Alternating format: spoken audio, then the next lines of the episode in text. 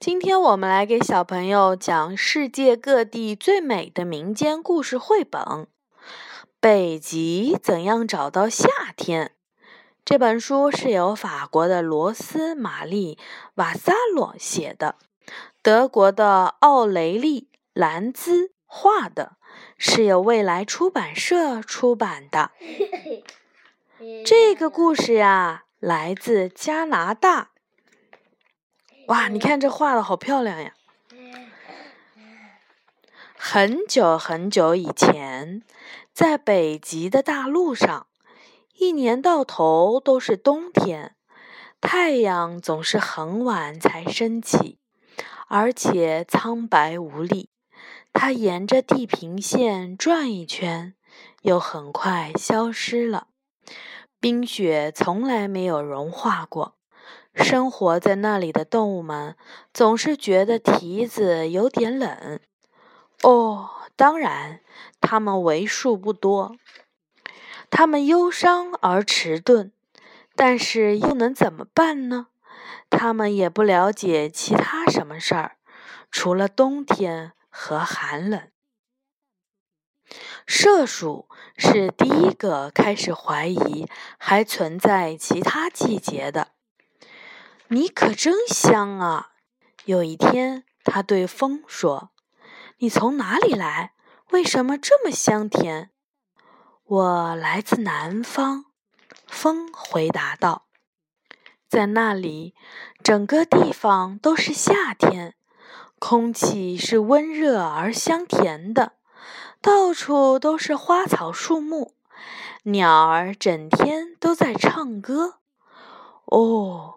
麝鼠喊道：“你能给我们把夏天带来吗？”“不可能的。”风叹着气说，“只有夏日的鸟儿才可以做到，但是那里的人把它们都关起来了。”麝鼠急忙把所听到的一切讲给他的朋友听，紫貂和水貂。都感到很气愤。原来是这样，南方的人都把夏天留给他们自己了。走，我们去把夏日之鸟救出来。水貂下定决心说，并把夏天带到这里来。紫貂补充了一句：“我也和你们一起去。”猫头鹰说：“我们也去。”水獭和豪猪。也叫道：“水獭是什么呀？”你过来看。哦，就是这个。哦。于是他们就出发了。射鼠打头，迎风而前行。这是一次很漫长的旅程。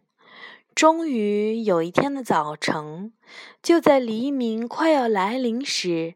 他们发现了夏天的国度，那是多么的美呀！在湖边，大树倒映在没有冰的湖面上，在清晨蔚蓝的天空下，树叶和花儿显出了神奇的颜色，还有香味儿。麝鼠的胡子微微的抖动，却没有发出一点声响。在南方人的土地上。一切都还沉睡着，但是鸟儿在哪儿呢？我有个办法，猫头鹰说：“我去那些冒着烟的茅屋的洞口看看。我觉得鸟儿们一定是被关在里面了。”太好了，射鼠说：“我们也要有活干。”其他的动物跟着它来到了湖边。现在。射鼠开始分配工作，帮我把这些船桨柄都咬断，并在独木舟上都打出洞来。为什么呢？水獭问道。射鼠说：“过一会儿你就知道了。开始咬吧。”我什么也没发现。当猫头鹰跟他的朋友碰面以后，他气喘吁吁地告诉大家。可怜的猫头鹰，它把头一次又一次地伸到那冒黑烟的洞里，现在整个头都是黑乎乎的，一直到今天也还是那么的黑。它们一定在某个地方，麝鼠说。正在这时，一声鸟鸣划破了黎明，另一声紧随其后，接着又是一声：“他们在那儿，我看见他们了！”豪猪大嚷道：“瞧，在那个大木头笼子里，我们快过去！”但是，随着第一声的鸟鸣，南方的人们都醒了。他们纷纷走出了家门。现在该怎么办？水獭说：“怎么样才能在他们的眼皮底下把那些鸟儿放出来？”你们瞧着吧。”射鼠答道。他跑到了湖边，用牙咬住了一根枯枝的中间，开始游泳，穿过了湖水。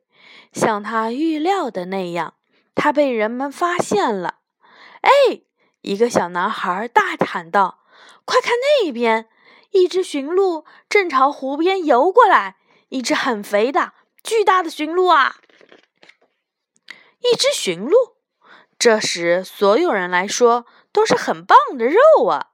南方的人们都拿起了弓箭，跑向他们的木船。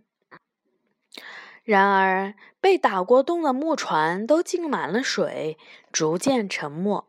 被咬过的船桨也都断了，湖边一片混乱，人们怒气冲天。就在这时，动物们都迅速地咬着鸟笼的木杆，很快，鸟儿们都自由了。哦，夜莺说：“要怎样感谢你们呢？到我们那里去吧。”豪猪回答道：“给我们带去夏天。”小鸟儿们犹豫了一下，我怕着凉。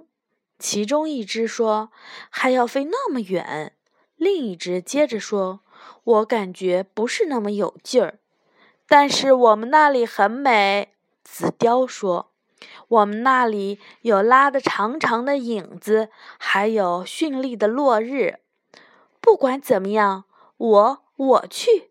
夜莺说：“我为你们歌唱。”我也去。各种各样的鸟儿齐声说：“有小个儿的，中等的，还有大个儿的。”但是南方的人们纷纷回来了。